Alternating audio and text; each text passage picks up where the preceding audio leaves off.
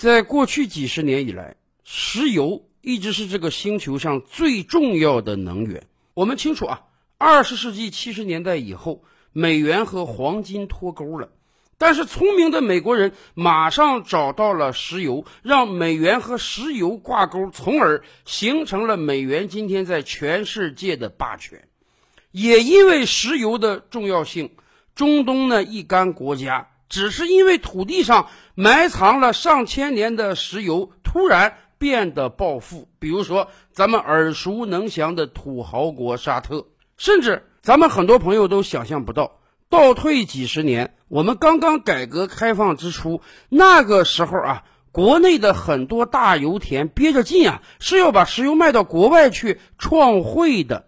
谁能想到，只经过了几十年的发展，我国已经从石油出口国变成石油进口国了。而且，由于我国经济发展太过迅速，所以我们目前可能是世界上最大的石油进口国了。而另一方面，由于美国页岩气革命的成功，美国本身反而从一个石油进口国转变成一个石油出口国了。也就是说，世界能源的格局正在产生深刻的变化，而且还有更深刻的。咱们这么讲吧，过去几十年一提到石油能源，很多人都会警醒说：“哎呀，这个星球上的石油能源可不是取之不尽、用之不竭的。”我们人类大概也就享这几十年福吧。目前探明的石油存储量大概也就够我们用几十年而已。我们目前使用的石油恐怕是古生物经过上百年的演化才产生出来的。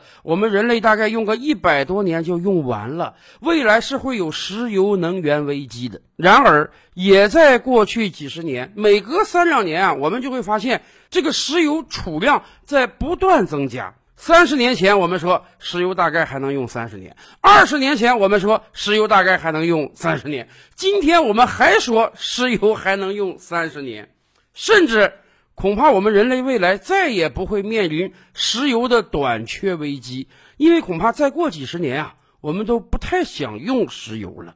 确实。石油能源在使用的时候是会对整个环境造成很大污染的，因此全球各国都在积极探索有没有再生的替代性的能源。比如说，众所周知啊，汽车产业是最耗油的。今天一年我国汽车产销量就超过两千万台，大家可以想象一下。每天有上亿辆机动车在我国大地上奔跑，使用石油排放出的二氧化碳是多么大的量！所以呀，全球各国，包括我国，都在积极推进电动车产业。尤其是欧盟各国已经制定了计划，在未来十年、十五年、二十年，整个欧洲大陆将不再允许售卖汽油车，而只允许售卖电动车。我国和美国也是这样。也就是说，随着时代的不断演进，一方面我们探明的石油储量。进一步增加，而另一方面，真正的耗油大户汽车产业可能在未来十年有个天翻地覆的变化，汽车不再叫汽车，而叫电车了。也就是说，困扰我们人类多年的石油能源危机，在未来二十年有一个迅速的解决方案，那就是我们根本就不再使用石油了。而当很多国家发现未来总体趋势并不是。没有石油，而是石油过剩之后，他们的产业政策和能源政策将迎来大的调整。比如说，众所周知的土豪国沙特，在一百多年前，沙特那真是个贫国弱国小国呀，任人宰割的地位。然而，你想想，除了一片沙漠之外，要资源没资源，要人力没人力。然而，突然有一天，沙特人发现他们的沙漠底下。埋藏着石油，而且开采成本极低，所以一夜暴富啊！仅凭借着石油这一项能源，沙特就过上了上百年的富裕日子。然而，沙特也明白，未来石油价格很有可能长时间横盘，甚至下跌，甚至有一天石油不再为大众所需求，那么怎么办？因此，现在沙特就开始积极布局其他产业，把从石油上赚来的钱投入到别的新兴产业，希望未来有一天石油不再重要了之后，沙特人还能维持富裕的日子。石油对于沙特来讲，还只不过是啊有没有钱儿花而已。可是未来我们对于石油的不再需要，可能会深刻改变世界的经济政治格局。为什么？因为众所周知。还有一个国家简直是在靠石油而续命，那就是我们的邻邦俄罗斯。很多人把俄罗斯比喻成一个大号的沙特。是的，俄罗斯的经济简直跟沙特如出一辙。抛却那些高精尖的军工产业、重工业之外，俄罗斯的经济也是靠能源支撑着的，甚至。可能很多人想象不到，今天世界上石油第一出产国是俄罗斯，而不是沙特呀。俄罗斯的石油加上凝稀油的产量，每天超过了一千一百万桶啊！过去二十年，俄罗斯一直是在总统普京治理之下的。我们以往就跟大家聊啊，普京实际上是个很幸运的人，先是当了总理，然后从叶利钦手中接过俄罗斯总统的重任。叶利钦治理后期，俄罗斯经济一片凋敝，很多西方观察家都预言啊，要不了几年，俄罗斯会步苏联的后尘，再次被分割成七八块的。然而，普京上台之后，短短几年之内，俄罗斯的形象为之一变。为什么？这一方面，是普京本人强力的统治能力；另一方面，普京赶上了好时候。进入到二十一世纪之后，随着世界经济的不断发展，石油价格一直在提升啊，从二十多美元到四十多美元，到八十多美元，甚至一度超过了一百四十美元一桶。俄罗斯是卖油的，石油价格低，你恐怕连开采成本都不够，那俄罗斯中央财政就入不敷出啊。石油价格高，同样的开采成本。昨天卖六十，今天卖八十，后天卖一百二。您想想，那几年俄罗斯财政可不是赚得盆满钵满吗？对于普京来讲，手里有钱才能心里不慌啊，手里有足够的钱才能打赢车臣战争，手里有足够的钱才能驱逐各大寡头。同样的国家，同样的政治体系。就是因为在二十一世纪头几年，石油价格的飙升帮了普京一个大忙，让他稳稳地掌控住了俄罗斯。当然，在俄罗斯普通老百姓看来，那几年跟二十世纪末那几年真的是有天壤之别。中央政府统治力度强。车臣被打败了，寡头被驱逐了，财政收入丰沛，老百姓生活也跟着水涨船高。所以啊，那几年俄罗斯都流传一个歌，什么呢？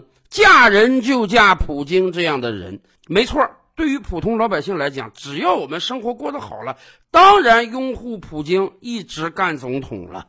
所以在过去二十年，俄罗斯经济强烈的依靠石油价格。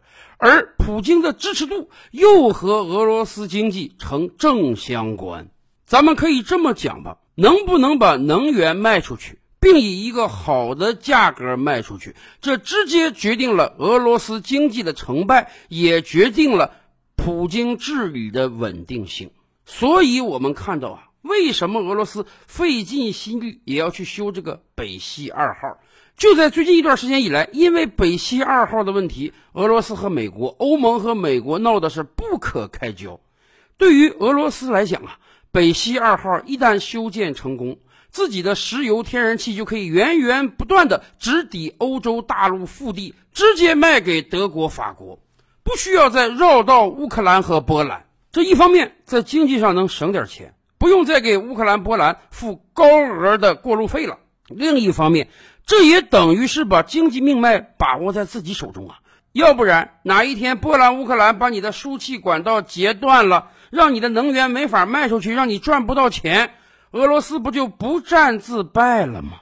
当然，美国在这一点上看的也是很清楚的，这就是为什么美国要千方百计阻挠北溪二号修建的原因。美国人话说的很明白啊，现在整个北约和俄罗斯对抗。你们德国还跟俄罗斯修北溪二号，大把的买俄罗斯的天然气，这不就是在资敌吗？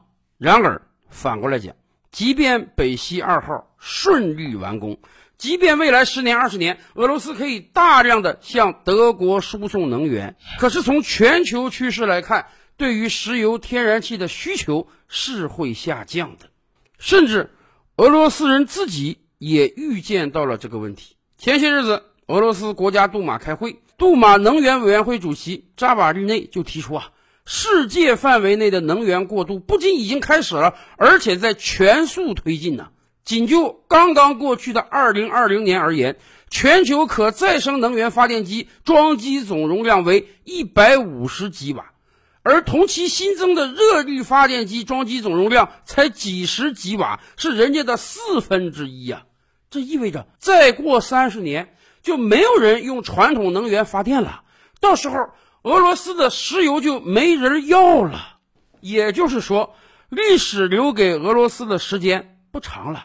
也就是未来那么二三十年而已。大家可以想象，三十年后，如果俄罗斯的石油、天然气卖不出去的时候，它的经济将是个什么状态吗？所以。扎瓦利内提出啊，为了应对这一危机，俄罗斯现在要竭尽全力改变经济战略，争取在二零三五年之前把所有传统能源开采出来，并全部卖掉，然后及时把石油和天然气出口换来的外汇投入到其他的经济增长方向。是的，再过二三十年，你的石油可能卖不出去了，所以趁着现在能卖啊。赶快能开采多少开采多少，能卖多少卖多少，换来的宝贵外汇赶快投入到别的经济领域中去。这样，再过三十年，俄罗斯的经济可能还有救。这就是我们所说的，整个世界对于石油能源需求的变化，不只是一两个像沙特这样的国家你有没有钱花的问题，它将深刻的改变整个世界的经济、政治、战略格局。你想啊。今天俄罗斯以一己之力挡得住北约，挡得住美国，为什么？好歹俄罗斯能卖石油啊，好歹他有钱，能维持国家机器的正常运转啊。而如果有一天，就像扎瓦日内说的这样，整个世界对石油不需求了，俄罗斯能源卖不出钱了，那么庞大而虚弱的俄罗斯还能坚持下去吗？所以啊，未来留给俄罗斯的时间还真是不多了。赶快卖，能卖多少卖多少，换来的宝贵资金千万别瞎投，一定得找准方向，否则再过三十年，还有没有一个强大的俄罗斯挡住北约呢？照吕拍案，本回书着落在此。欲知大千世界尚有何等惊奇，自然是且听下回分解。